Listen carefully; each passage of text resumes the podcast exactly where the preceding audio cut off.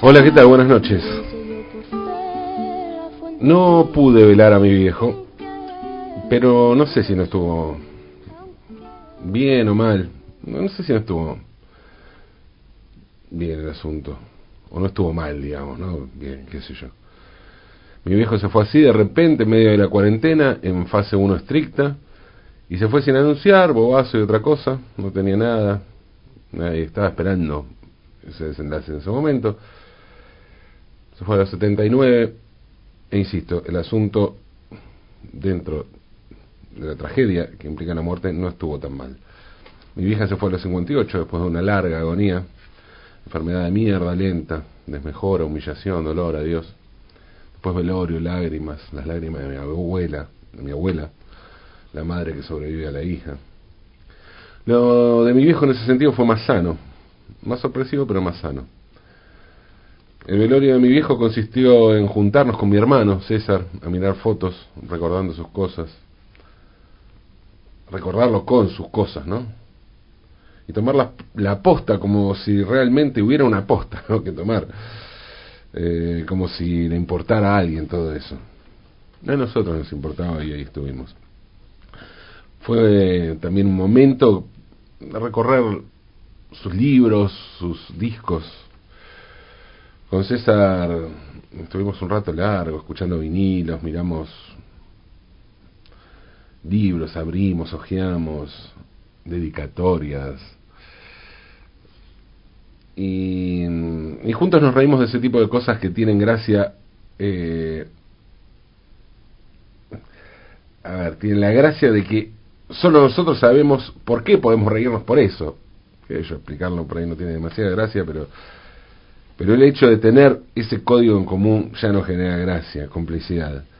Pasamos del marxismo al peronismo, de Fidel a Posadas, del tango al policial negro, de Simenón a Soriano, y de repente llegamos a los libros de cocina. Tenía una linda biblioteca mi viejo de, de libros de cocina, bueno, con mi vieja tenían, ¿no?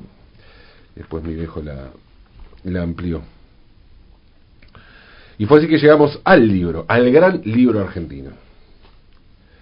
Porque este es el país de Jorge Luis Borges y el país de Martín Fierro, un país que podría generar una antinomia en torno a estos dos a estas dos obras, autores, ¿no? O sea, Martín Fierro, la obra de Borges.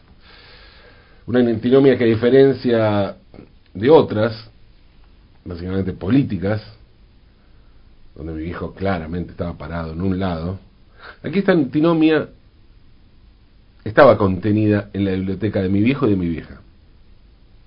Una antinomia que tiene por un lado uno de los más grandes escritores del siglo XX en cualquier lengua y sin dudas al argentino más universal.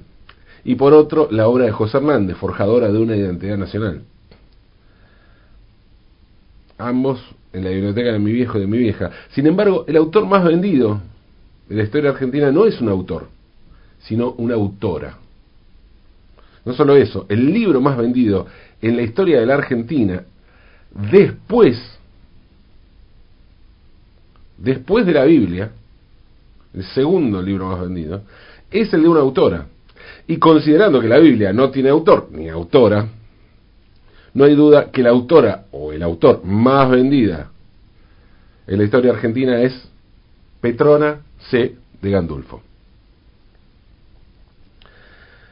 Tres millones de ejemplares vendió el libro de Doña Petrona en sus 103 ediciones. Tres millones de ejemplares. Sí, el libro de Doña Petrona. Ese es el título. El libro de Doña Petrona. Se, editó por primera vez en 1933. Su autora, como les decía, Petrona C. de Gandulfo. Petrona Carrizo, allí la C, Nació en La Banda, en los alrededores de la ciudad de Santiago del Estero, el 29 de junio de 1898. Fue la penúltima de siete hijos. Su infancia transcurrió en la capital santiagueña junto a sus padres y a sus hermanos. Su madre Clementina fue la que le enseñó a cocinar. La primera receta fue un, postre de hojaldre. El propósito de la madre al enseñarle a cocinar a su hija fue algo muy común en la época. Enseñarle un método para conseguir un hombre, para atraer a los hombres y poder conseguir un buen partido para casarse. La atracción que lograría Petrona con la cocina sería otra, más amplia, más universal, menos previsible. E implicaría más mujeres que hombres. Gracias a sus conocimientos en la cocina, Petrona comenzó a trabajar como cocinera en la estancia Quebranchitos, en el departamento de Aguirre, en el interior de Santiago del Estero. Allí conoció a Atilio Gandulfo, quien era el, administrador del establecimiento y con quien se casaría tiempo después. La pareja emigró a Buenos Aires en busca de un progreso económico. Atilio consiguió un trabajo en el correo argentino, pero el salario de él no alcanzaba. Y a pesar de lo que dictaba el mandato de la época y el destino de ama de casa que tenían las mujeres, ella decidió salir también a trabajar, Petrona. Sí, Petrona consiguió un empleo en la Compañía Primitiva de Gas. Su trabajo consistía en enseñar a usar las nuevas cocinas a gas. La llegada del gas a los hogares era una novedad. Y la compañía primitiva de gas quería convencer a, los argentinos de dejar de lado las antiguas cocinas de leña y, y querosén. Y en ese momento convencer a los argentinos en algo relacionado con la cocina significaba convencer a las argentinas. Petrona fue la encargada de llevar adelante esa campaña. Fue la cara de una campaña que consistía no solo en mostrar cómo funcionaban las cocinas, sino también en cocinar en público en la puerta del Bazar Dos Mundos en Callao y Sarmiento. La campaña fue todo un éxito y las cocinas a gas iban a convertirse en poco tiempo en el artefacto doméstico más pedido en las casas argentinas. El éxito fue tal que pronto las recetas de Petrona comenzaron a publicarse en la revista El Hogar. Paralelamente, ella se preparaba a conciencia para lo que se venía. A los 28 años, Petrona comenzó a tomar clases de cocina en la sede argentina de la Academia Francesa Le Cordon Bleu, famosísimo, famosísimo restaurante y academia de cocina de París. Allí recibió el bagaje de la cocina europea que luego se convertiría en un sello distintivo de sus recetas, mezcla de la sencilla cocina criolla con la sofisticación francesa. Doña Petrona comenzó a ganar fama y pronto fue contratada para dar sus recetas en la radio, el medio que le permitió dar el primer gran salto de popularidad. Empezó con una participación diaria en Radio Argentina, de allí pasó primero a Excelsior y luego a El Mundo. En 1933 se editó el libro de Doña Petrona, una enciclopedia de cocina con más de 500 páginas llenas de fotos. Además, el libro incluía secretos culinarios y consejos para la organización y el mantenimiento del hogar. Visto desde la mirada actual, puede pensarse que el libro cristalizaba la idea de la mujer como ama de casa.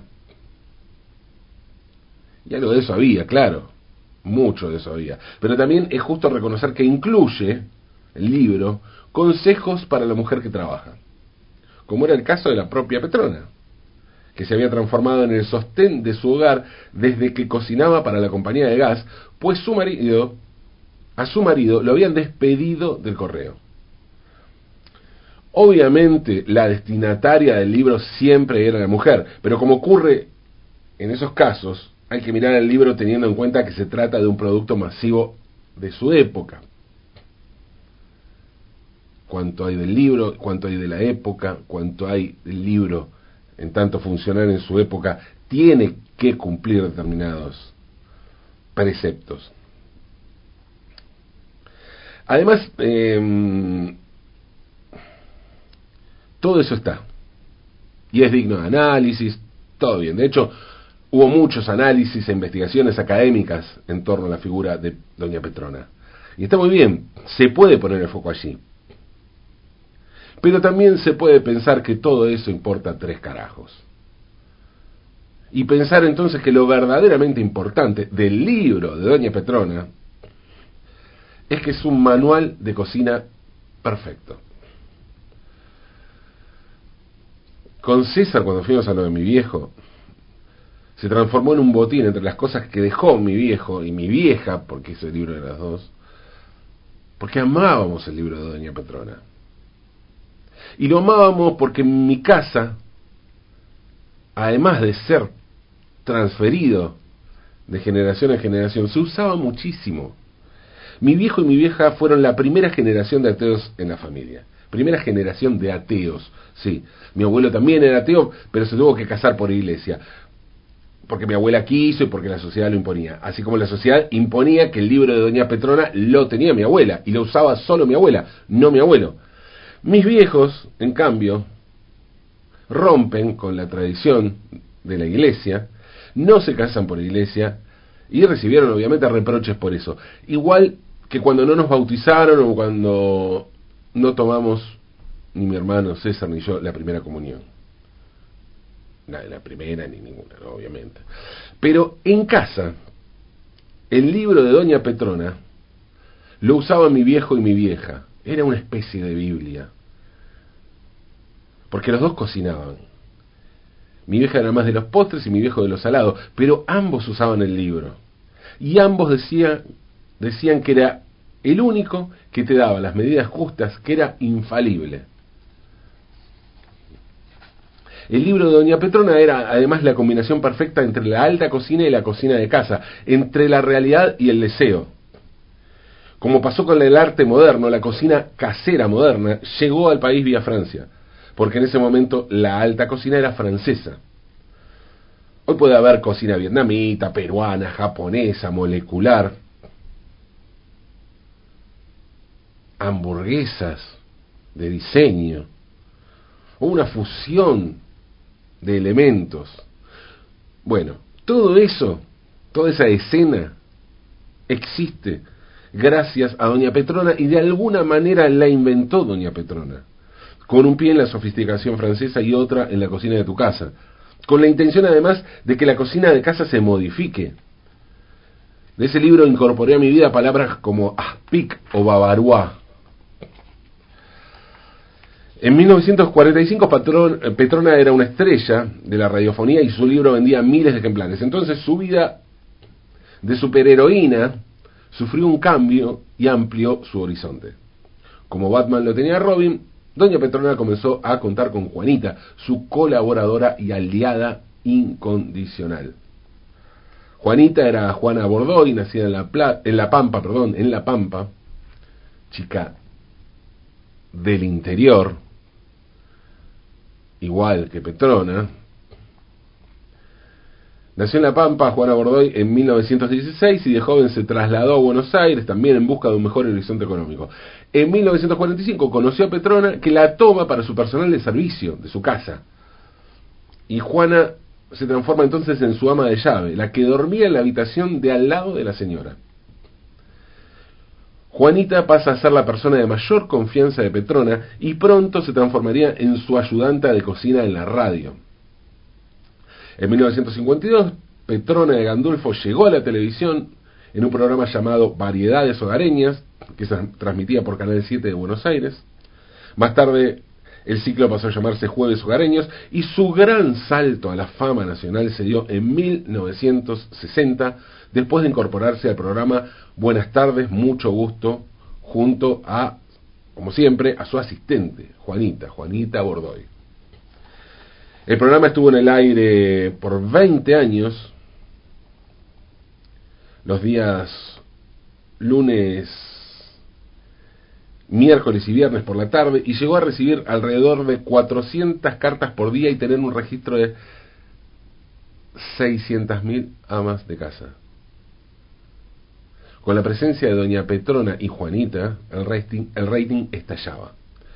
El segmento fue tan popular que recibió todo tipo de parodias en distintos medios y la frase Yo no tengo una Juanita pasó a ser una muletilla de aquellas mujeres a las que se le exigía cada vez más de lo que podían, se les exigía más de lo que podían en la cocina. Y sí, alguna vez escuché a mi vieja decirle la frase, yo no tengo una Juanita.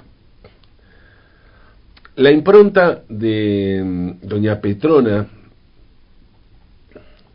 es tan grande en la vida cotidiana argentina que varias investigaciones académicas abordaron su figura y su legado. Dos investigadoras hicieron sendos libros sobre su figura. Una es la estadounidense Rebecca Pite, Pite, doctor en Historia y Estudios de las Mujeres por la Universidad de Michigan. El libro se titula La mesa está servida, Doña Petrona y la domesticidad en la Argentina del siglo XX. Dice Rebecca Pite.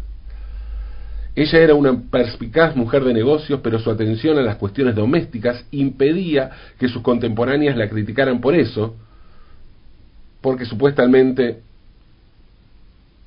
el mundo de los negocios no era femenino. Ella apareció en el momento justo y supo cómo explotar el desarrollo del creciente mundo de los medios masivos y la, la, cultura del consumo. Ella no era solamente una gran cocinera, sino que también era muy entretenida, especialmente en sus apariciones televisivas con su asistente Juanita.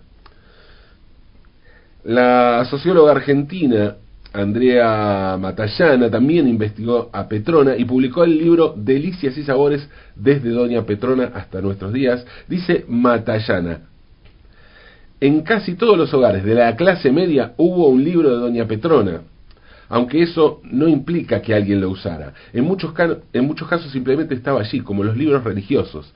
El libro era un objeto, un objeto para ser regalado, pero para algunos es hoy un tesoro que pasó de generación a generación, sí, como es mi caso, y el de mi hermano, y el de mis viejos, y el de mi abuela.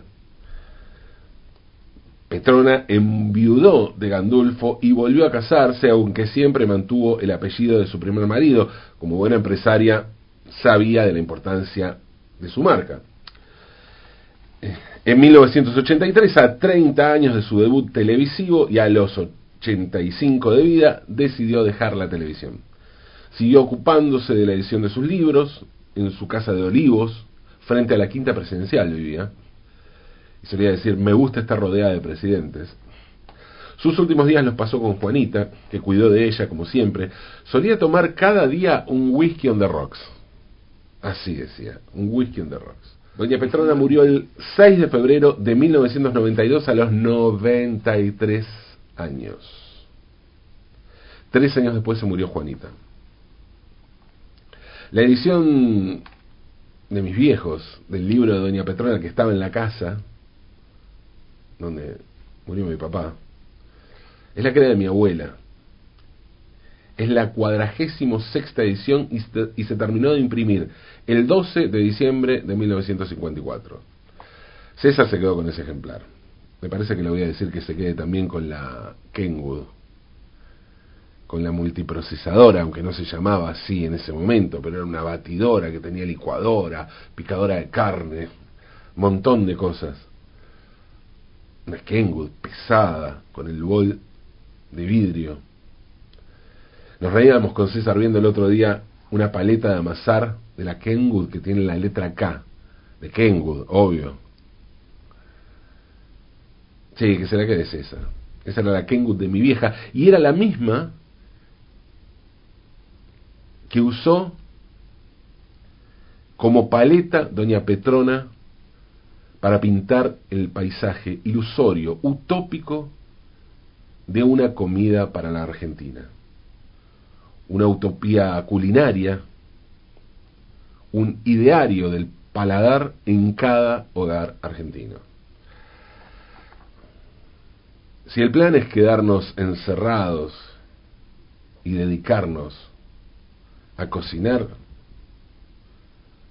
se los recomiendo. ¿eh? Nada mejor que echarle una ojeada al libro de Doña Petrona. No falla nunca, aunque es de noche.